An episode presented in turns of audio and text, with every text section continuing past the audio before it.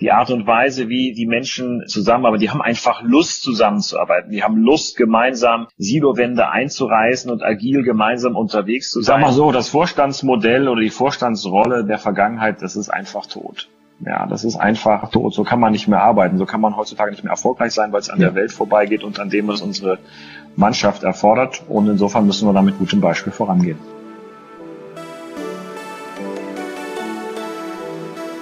Hallo und willkommen zu unserer neuen Folge von Sprint New Work, New Mindset. Ich freue mich, dass ihr bei dieser ersten von zwei Folgen dabei seid, in denen sich Christopher Lohmann und ich über die agile Transformation der HDI Talangs in Deutschland austauschen.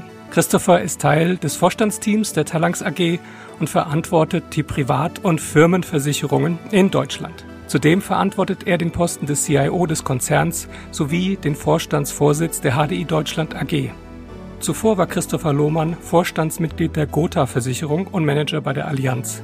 Vor allem aus seiner Zeit bei der Gotha kennt sich Christopher umfassend mit den Möglichkeiten und Grenzen der Entwicklung einer agilen Organisation aus.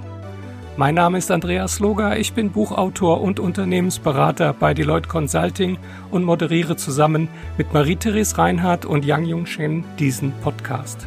So, genug zur Einleitung. Wechseln wir jetzt zur ersten Folge meines Gesprächs mit Christopher Lohmann und wie es eine Versicherung schafft, durch den Unternehmergeist seiner Mitarbeiterinnen agiler zu werden. Viel Vergnügen. Guten Morgen, Christopher. Herzlichen Dank, dass du dir heute die Zeit nimmst und wir uns über den aktuellen Stand eurer Initiative Agile at HDI austauschen können. Das finde ich ganz großartig. Danke dafür schon mal. Ja, hallo Andreas. Ich freue mich über die Gelegenheit und sage ganz herzlich Danke dafür. Prima. Sag mal, in der gesamten Finanzindustrie und vor allem bei den Versicherungen, nicht nur in Deutschland, sondern weltweit, habe ich den Eindruck, dass dieses Begriffspaar agile Organisation und agiles Arbeiten gerade zu den Top-Themen gehört und dass jeder Vorstand und jede Führungskraft sich damit auseinandersetzt. Und ich habe so den Eindruck, dass auf diese Begriffe alle Probleme und Sehnsüchte, die man für eine funktionsfähige und anpassungsfähige Organisation hat, darauf projiziert werden. Wie siehst du das? Wie ist deine Sicht auf dieses Phänomen? Agiles Arbeiten ist ganz sicher nicht die Lösung für jedes Problem, das wir als Unternehmen haben und das wir im Unternehmensalltag kennenlernen. Mir persönlich hilft es bei der Beurteilung dieser Frage, zwei Dinge auseinanderzuhalten oder zwei Phänomene auseinanderzuhalten. Es ist das Thema Being Agile, wollen wir agil sein, wollen wir ein agiles Mindset haben und Doing Agile, das ist eine Frage der Methodik. Das erste, das Thema agiles Mindset ist aus meiner Sicht heutzutage wirklich überall gefragt. Hintergrund ist, dass wir in einer Welt leben, die so komplex ist und so veränderlich ist und so unvorhersehbar ist, diese berühmte VUCA-Welt, dass Agilität, Flexibilität, ein ständiges Infragestellen auch der eigenen Lösungen einfach unabdingbar ist. Also ein agiles Mindset, das ist, glaube ich, wirklich ubiquitär überall gefordert. Davon unterscheiden würde ich immer die Frage der Methodik, mit der man bestimmte Phänomene lösen will oder Probleme lösen will. Da kann agile Methodik ähm, auf jeden Fall helfen. Also diese sehr rigiden Möglichkeiten mit agilen Methoden Probleme zu lösen, innovative Prozesse zu entwickeln, neue Produkte zu entwickeln, Systeme anzupassen, anderes auch mehr zu machen. Aber diese Methodik passt eben nicht auf alle Probleme, sondern es gibt auch bestimmte alltägliche Themen, die wir haben, die man noch über Lean oder Six Sigma Ansätze am Ende auch löst. Und insofern glaube ich, ist es ähm, in a nutshell ganz, ganz wichtig zu sagen, Being Agile ist überall gefordert, Doing Agile ist nicht überall gefordert. Wenn allerdings Unternehmen das Doing Agile überhaupt noch nicht anwenden, dann würde ich auch hinterfragen, wie sehr diese Unternehmen eigentlich up-to-date sind. Ich erlebe das gerade aktuell immer wieder auch in Bewerbungsprozessen, dass mir Bewerber erzählen, in ihren Unternehmen ist dieses Thema äh, agile Methoden noch gar so gar nicht angekommen. Das ist für mich ehrlich gesagt heute schwer vorstellbar. Das teile ich also. Ich beobachte das in Unternehmen, dass es noch welche gibt, die da zurückhaltend sind. Ich denke, das liegt daran, dass einfach das Wissen darüber, was eigentlich eine agile Organisation ist, da, dazu gibt es ja keinen Industriestandard oder eine Norm, dass man das nachvollziehen könnte. Es gibt auch an Universitäten nach wie vor nicht wirklich Semester oder Vorlesungen, die das erklären. Von daher ist es schon mehr so eine Trial-and-Error-Geschichte. Und ich habe so den Eindruck bei dem, was du gesagt hast, das habt ihr für euch ja auch schon rausgefunden, was eben funktioniert und was nicht funktioniert. Also dieses Being Agile, Doing Agile und wo das funktioniert und wo es nicht anwendbar ist. Aber da kommen wir später noch drauf. Jetzt hast du von der VUCA-Welt gesprochen. War die Welt nicht immer VUCA? Also war sie nicht immer volatil und unklar und unbeständig? Warum ist das jetzt diese Beschreibung so relevant? Ich habe den Eindruck, dass gerade Unternehmensberatung oder Organisationsentwickler hier wieder alten Wein in neuen Schläuchen verkaufen. Wie siehst du das? Wie ist deine Sicht dazu oder eure Sicht bei der HDI? Ich sehe das ein Stück weit so, aber ich sehe es ein Stück weit auch, auch anders. Ich würde das ähm, doch auch hier an der Stelle deutlich differenzieren. Ich bin davon überzeugt, dass in einer VUCA-Welt in der Tat bessere Lösungen davon abhängen, dass man die Intelligenz des Schwarmes letzten Endes auch nutzt. Und das steckt ja äh, hier sehr, sehr deutlich dahinter. Und dass für die Akzeptanz von Veränderungen, das Einbeziehen von Menschen in die Lösungsfindung wahnsinnig wichtig ist. Und das ist in der Tat ein Phänomen, das gibt es eigentlich schon, schon ganz, ganz äh, lange. Gutes Change Management gibt es schon lange und auch das gemeinschaftliche Entwickeln von Lösungen über Projekte ist äh, etwas, was überhaupt gar nicht neu ist. Völlig klar, in einer großen Organisation sitzt die Expertise in der gesamten Mannschaft und es geht letzten Endes ja darum, diese Expertise und wirklich die Intelligenz des Schwarms hervorzukitzeln, um am Ende gute Lösungen am Ende auch dann zu finden und nochmal Akzeptanz kommt man für Veränderungen, auch für Lösungen, insbesondere dann, wenn man Menschen mit einbezogen hat. Was aber schon unterschiedlich ist, ist, dass diese Notwendigkeit, den Schwarm und die Intelligenz des Schwarms zu nutzen, deutlich zunimmt. Das liegt daran, dass unsere Welt eben immer mehr WUKA wird, dass diese Komplexität, die Geschwindigkeit, auch die Uneindeutigkeit immer stärker zunimmt. Und insofern nimmt die Bedeutung ähm, dieses Arbeiten in der, in der Breite, dieses Einbinden am Ende zu. Und was ich auch beobachte, ist, dass wir deutlich mehr Experimente machen, dass wir also diese Frage, wir beziehen euch stärker mit ein, auch auf andere Themen beziehen. Was meine ich damit konkret? Damit meine ich zum Beispiel, dass wir auch eine operative Einheit, wir haben eine operative Einheit in Rostock gegründet, die ganz normal eingebunden ist in das Ausstellen von Policen, das Anpassen von Policen, also richtig Operations, Hardcore Operations. Auch in einer solchen Einheit probieren wir heutzutage diese neuen Methodiken aus, die Ideen von Frederic Laloux und lassen die Teams, die dort unterwegs sind, sich einfach auch mal selber steuern. Ja, also hierarchiefreie Steuerung innerhalb der Teams ist etwas, was wir, was wir machen. Und das ist letztlich nichts anderes als diese Grundidee der Einbeziehung auf andere Themen und auf andere Phänomene am Ende auch anwenden. Ich glaube, unterm Strich, es sind drei ganz wichtige Gründe, warum das stärker zunimmt und zunehmen muss. Es ist auf der einen Seite die VUCA-Welt, es ist auf der anderen Seite die Notwendigkeit, die richtigen Lösungen und Anpassungen zu finden. Es gibt aber noch einen dritten ganz wichtigen Punkt aus meiner Sicht. Mhm. Die Menschen wollen das. Die Menschen das so? wollen das. Bewerber, Bewerber, klar, Bewerber, junge Menschen, ähm, aber ganz viele wollen eingebunden sein, die wollen Teil des Ganzen auch sein. Hier hat letztlich durch das Internet und durch sicherlich viele andere Entwicklungen die Souveränität und der Wunsch der Mitarbeiter deutlich zugenommen, Teil der Lösung und des Lösungsfindungsprozesses zu sein. Wenn du dir etwas anschaust, wie beispielsweise die Open Source Softwareentwicklung, das ist ein, ein Phänomen, in dem man als Unternehmen heutzutage punkten kann, wenn man Mitarbeiterinnen und Mitarbeiter mitmachen lässt. Man wird attraktiver als Arbeitgeber und das, deswegen bin ich davon überzeugt, nicht nur, weil es bessere Lösungen findet, nicht nur, weil äh, wir in der VUCA-Welt die richtigen Lösungen äh, und Antworten finden müssen, sondern auch, weil Arbeitnehmerinnen und Arbeitnehmer heutzutage, die wollen das auch ganz konkret und wenn wir die ansprechen wollen, dann müssen wir Möglichkeiten der Partizipation schaffen, so wie sie im agilen Arbeiten auch vorgesehen ist. Gehen wir mal da mal ein bisschen drauf ein, weil da hast du jetzt Mitarbeiter angesprochen, die sich jetzt für die HDI Talangs interessieren, die neu dazukommen, die das in Bewerbungsgesprächen äußern und sagen, die wollen das haben. Wie ist es denn, weil ich diskutiere diesen Punkt auch oft mit meinen Unternehmen, für die ich arbeite, dass sie sagen, vor allem Führungskräfte sagen, ja, bei den jungen Mitarbeitern ist das so gut, aber die Alten, die wollen das gar nicht. Ja, die wollen gesagt bekommen, was sie machen morgens und dann ist gut. Also die rechtfertigen und nehmen vorweg so eine vorweggenommene Hypothese, dass sie sagen, ach, die alten Mitarbeiter, die kriegst du nicht mehr verändert, das ist eigentlich nur was für die neuen. Ich persönlich habe das nie erlebt, ganz im Gegenteil. Wie ist die Erfahrung bei euch, bei der HDI dazu? Also die Einführung von agilen Methodiken oder auch eines agilen Mindsets ist eine Veränderung. Und wie bei anderen Veränderungsprozessen ist es notwendig, alle Kolleginnen und Kollegen auf diesem Weg nach Möglichkeit auch mitzunehmen und auch einzubinden. Oft ist es ja so, dass die Entwicklung der agilen Arbeitsformen und Organisationsformen selber auch agil passiert.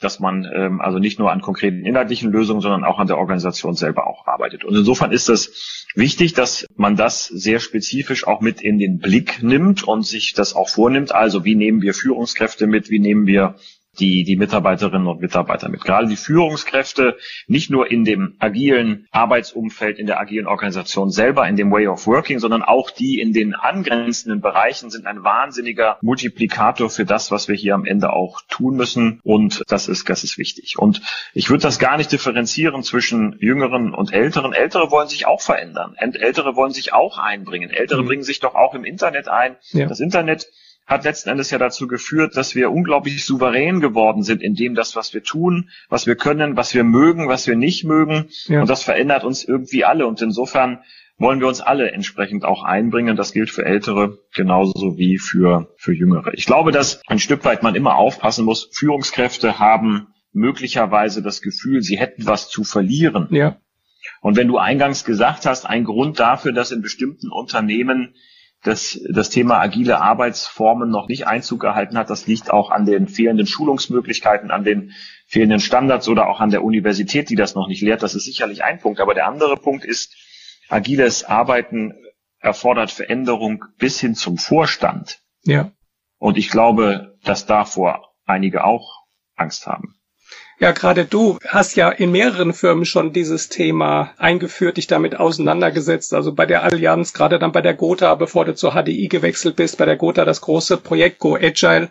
Du gehörst ja für mich so zu den wenigen, äh, gerade in Deutschland, die sich wirklich fundiert mit dem Thema der agilen Transformation auseinandergesetzt haben und was da geht und was da nicht geht. Sag mir doch mal, was versprecht ihr euch als HDI ganz konkret davor, bevor wir nochmal auf die Mitarbeiter und die Führungskräfte kommen, weil das ein sehr, sehr spannender Punkt ist, den ich auch sehr, sehr oft erlebe, die Widerstände hauptsächlich bei den Führungskräften festzustellen. Aber kommen wir nochmal auf den Punkt, deine Erfahrungen, was du jetzt schon über die, das sind ja schon bestimmt fünf, sechs Jahre, äh, in denen du dich mit dem Thema beschäftigst und jetzt bei der HDI so tief gehst. Was versprecht ihr euch davon? Also zunächst mal vielen Dank für, für das Kompliment. Sowas hört man natürlich ähm, immer, immer gerne. Und ich bin auch ehrlich gesagt sehr dankbar für die Chance, die ich hatte, in unterschiedlichen Unternehmen das zu lernen. Bei der Allianz noch so ein bisschen äh, an der Oberfläche kratzend. In der, in der Gotha haben wir ja durchaus auch einen gemeinsamen Weg hinter uns haben wir in einem konkreten äh, Geschäftsfeld das ja dann auch mal ausprobiert, pilotiert und dabei wahnsinnig viel gelernt. Und jetzt bin ich eben hier bei der Talangs und als ich hier zur Talangs kam, war ich total erstaunt, wie weit das Unternehmen da ist. Das ist wirklich kein Marketing, das ich an der Stelle machen will, sondern ich habe den Eindruck, dass wir deutlich weiter sind als andere. Und das war schon zu meinem Start so. Das hat jetzt ehrlich gesagt überhaupt gar nichts mit mir zu tun, sondern ich kann einfach darauf aufsetzen, auf die viele gute Arbeit, die da schon geleistet worden ist. Ich persönlich glaube, dass wenn man sich das anguckt bei der Talangs, dass wir aus drei wesentlichen Gründen relativ weit sind. Und das hängt einfach mit dem zusammen, was es braucht, um agil zu arbeiten. Das ist nochmal wieder das erste, ist das Mindset. Mhm. Die Talangs ist ein sehr dezentrales Unternehmen, ein sehr unternehmerisches Unternehmen, in dem man immer schon viel ausprobiert hat. Ja, together we take care of the unexpected and we foster entrepreneurship. Wir fördern und wollen Unternehmertum. Und das gilt nach außen wie nach innen. Und in diesem Sinne verstehen wir uns bei der Talangs als traditionally different und wir operieren in einem, einem Modus, den wir gerne so aligned autonomy nennen.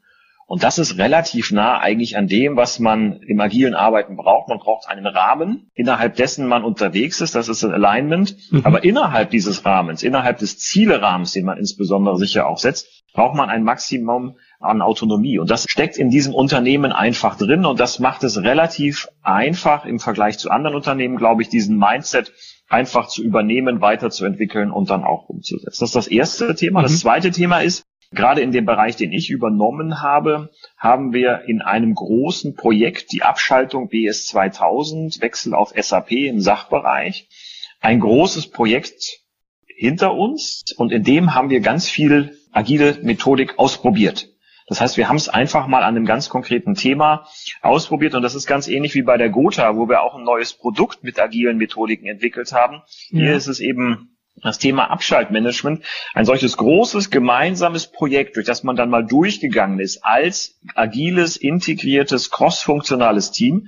So etwas prägt einfach enorm. Und da die Lernerfahrung, die man dabei parallel macht, die hilft einfach enorm, am Ende des Projektes dann zu sagen, wir gehen jetzt nicht zurück in unsere Bereiche, sondern wir bleiben einfach zusammen mhm. und wir gestalten letzten Endes ja die Ablauforganisation permanent agil. Wir gestalten diese Ablauforganisation permanent agil und lösen das Projekt am Ende nicht auf. Das ist das zweite. Und das dritte Thema, was ich glaube, dass, ähm, was uns in, in, eine, in eine gewisse Pole Position hier letzten Endes bringt, ist, dass wir auf der aufbauorganisatorischen Ecke schon eine ganze Menge Rahmenbedingungen geschaffen haben, um agiles Arbeiten zu fördern. Das heißt ganz konkret, denn sowas habe ich noch nie irgendwo im deutschen Markt sonst gesehen.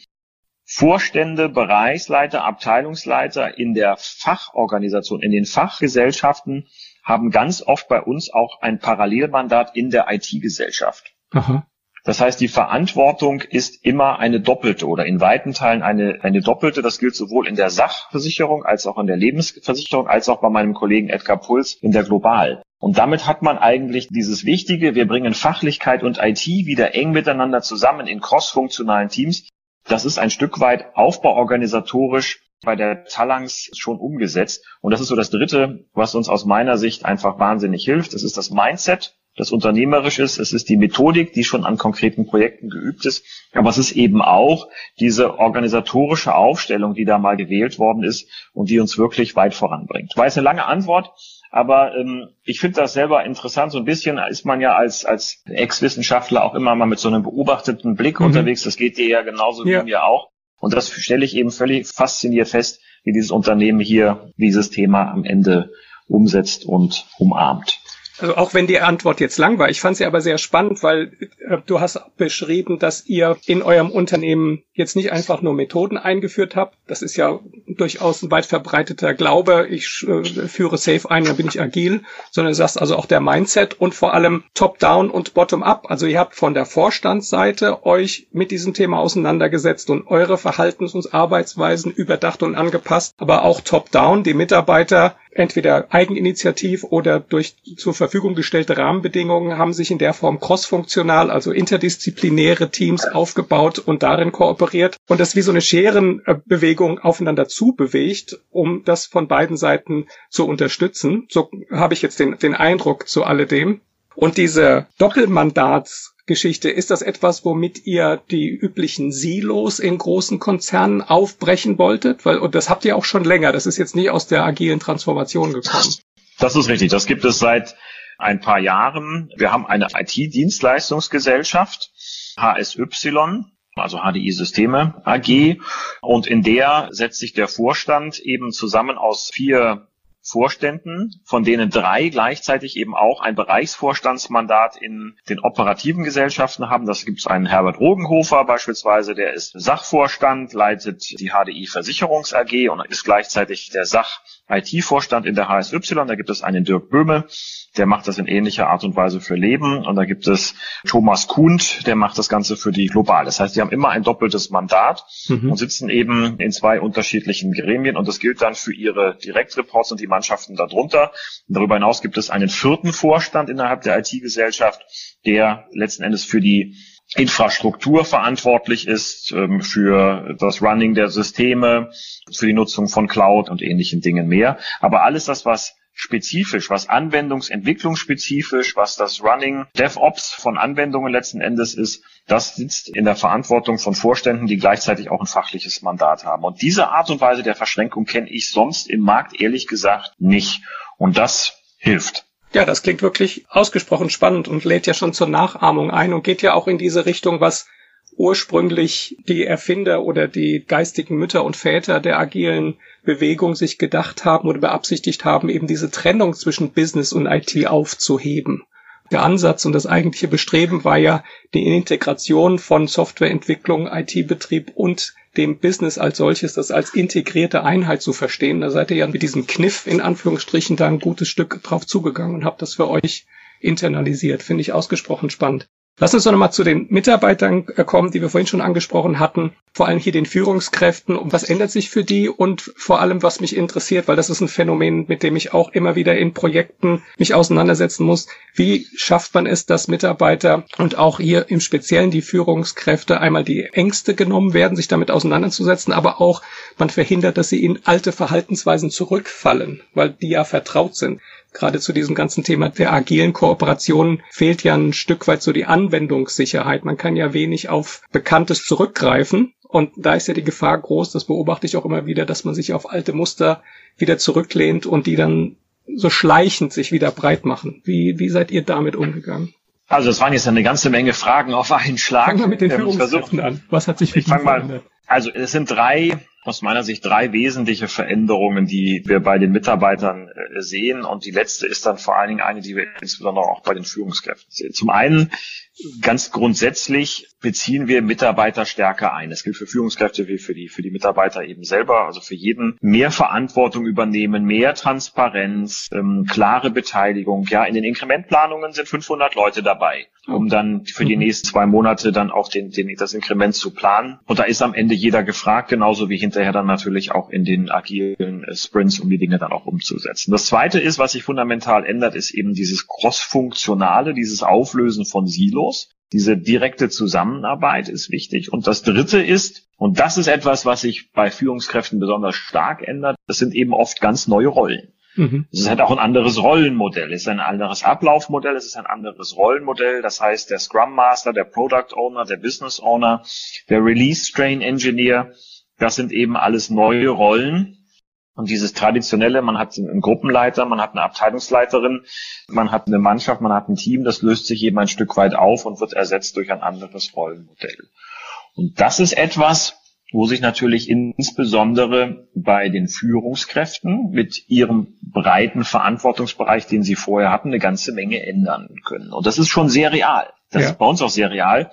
Ich erinnere mich, als ich August letzten Jahres angefangen habe, da habe ich so Meet and Greet Veranstaltungen gemacht, bin überall in den Bereichen vorbeigegangen und habe mich vorgestellt und da ist in einem einem Bereich äh, jemand aufgestanden hat gesagt, ich war früher mal Abteilungsleiter, mhm. hatte hier eine große Abteilung und bin heute Experte für dieses und für jenes Thema und arbeite hier eben in ganz anderer Art und Weise am Ende auch mit. Das fällt natürlich mancher Führungskraft schwer. Und Weil sie den Statusverlust fürchtet oder den Bedeutungsverlust? Oder warum fällt es ihnen schwer? Ja, das ist, das ist erstmal per se eine Veränderung der Inhalte. Es ist natürlich auch eine Frage des Statuses und des gesamten Paketes, was, was auch dann dahinter hängen kann dass sich dort eine Rolle eben auch fundamental verändert. Wir kommen alle aus hierarchiegetriebenen Unternehmen am Ende auch und das ändert sich plötzlich. Die Bedeutung mhm. ändert sich eben auch. Ja. Und da sind wir mitten in einem Veränderungsprozess und da muss man die Führungskräfte mitnehmen. Ich erinnere mich an die Transformation bei meinem ehemaligen Arbeitgeber. Da war es eben so, dass gerade die Führungskräfte der Bereiche, die irgendwann dann mal in diese agile Organisation wechseln sollten, erhebliche Bedenken hatten ja. und erhebliche Sorgen hatten und auch ein Stück weit die Bremser innerhalb dieser Veränderung am Ende auch gewesen sind. Das muss man ernst nehmen und das muss man in besonderer Art und Weise dann auch adressieren. Wie habt ihr das bei euch gemacht? Wie habt ihr das adressiert bei der HDI? Gerade Ängste, Mitarbeiter, Kompetenzverlust, Einflussverlust oder vielleicht auch überfordert zu werden. Jetzt plötzlich muss man Selbstentscheidungen hat die Möglichkeit, Selbstentscheidungen zu, zu Wie habt ihr die Leute daran geführt oder wie führte sie heute dann noch dazu? Also wir sind da bei weitem noch nicht über den Berg und wir sind auch noch mittendrin. Und das ist ein ständiger Prozess. Ich glaube, zwei Dinge sind wichtig gewesen. Zum einen war immer klar, es gibt für jeden eine Rolle. Hier fällt keiner durchs Raster, sondern es wird am Ende auch für dich, für jeden Einzelnen wird es eine Rolle geben, die ist anders als bisher, die ist vielleicht auch anders ausgestaltet als bisher, aber es wird eine Rolle geben. Mhm. Das ist das eine. Und wir haben so ein bisschen wie, wie im Lehrbuch, wir haben schon ein eigenes Transformationsteam, okay. das sich nur mit diesen Themen auch beschäftigt. Also mhm. mit diesen Transformations- und Change-Themen auch beschäftigt. Aber auch die Verantwortlichen in dem Way of Working in den Trains sind immer wieder gefordert, hier mit den Mitarbeiterinnen und Mitarbeitern am Ende auch zu sprechen. Es ist auch so, meine Erfahrung auch wieder, insbesondere bei der Gotha haben wir das eben auch gesehen, dass am Ende Kolleginnen und Kollegen kamen, auch Führungskräfte kamen und sagten, das ist nichts für mich. Ja. Das ist einfach nichts für mich, diese, diese Art und Weise des Arbeitens. Ich will was anderes machen. Lasst mich wieder in eine Expertenrolle gehen oder lasst mich in eine Operations-Einheit wechseln oder vielleicht wieder kundennäher arbeiten. Also einfach in Bereiche gehen, die nicht in diese Art und Weise als Agile Delivery Units dann auch gestaltet worden sind, weil dieses agile Arbeiten, das ist eben auch nicht mein Ding. Dankeschön. Mal zu den betriebswirtschaftlichen Elementen dieser Transformation. Das Ganze hat ja auch so einen zweckrationalen Hintergrund. Ihr müsst ja als Unternehmen auch Profite erwirtschaften. Mit welchen Kennzahlen? Okay, das war die erste Folge des Erfahrungsaustauschs mit Christopher Lohmann. Ich hoffe, sie hat euch gefallen und ihr hört auch in den zweiten Teil rein, wenn Christopher und ich die betriebswirtschaftliche Seite der Initiative Agile at HDI beleuchten, über die positive Energie sprechen, die entsteht, wenn Mitarbeiterinnen den Freiraum erhalten, selbst organisiert zusammenzuarbeiten, aber auch beispielsweise die Learnings, die im Laufe der Zeit das Vorgehen beeinflusst haben. Und zusätzlich werden wir darüber sprechen, was die HDI zukünftig noch so mit selbstorganisierter Zusammenarbeit plant. Bis dahin wünsche ich euch eine gute Zeit, bleibt gesund und vor allem bleibt agil. Tschüss.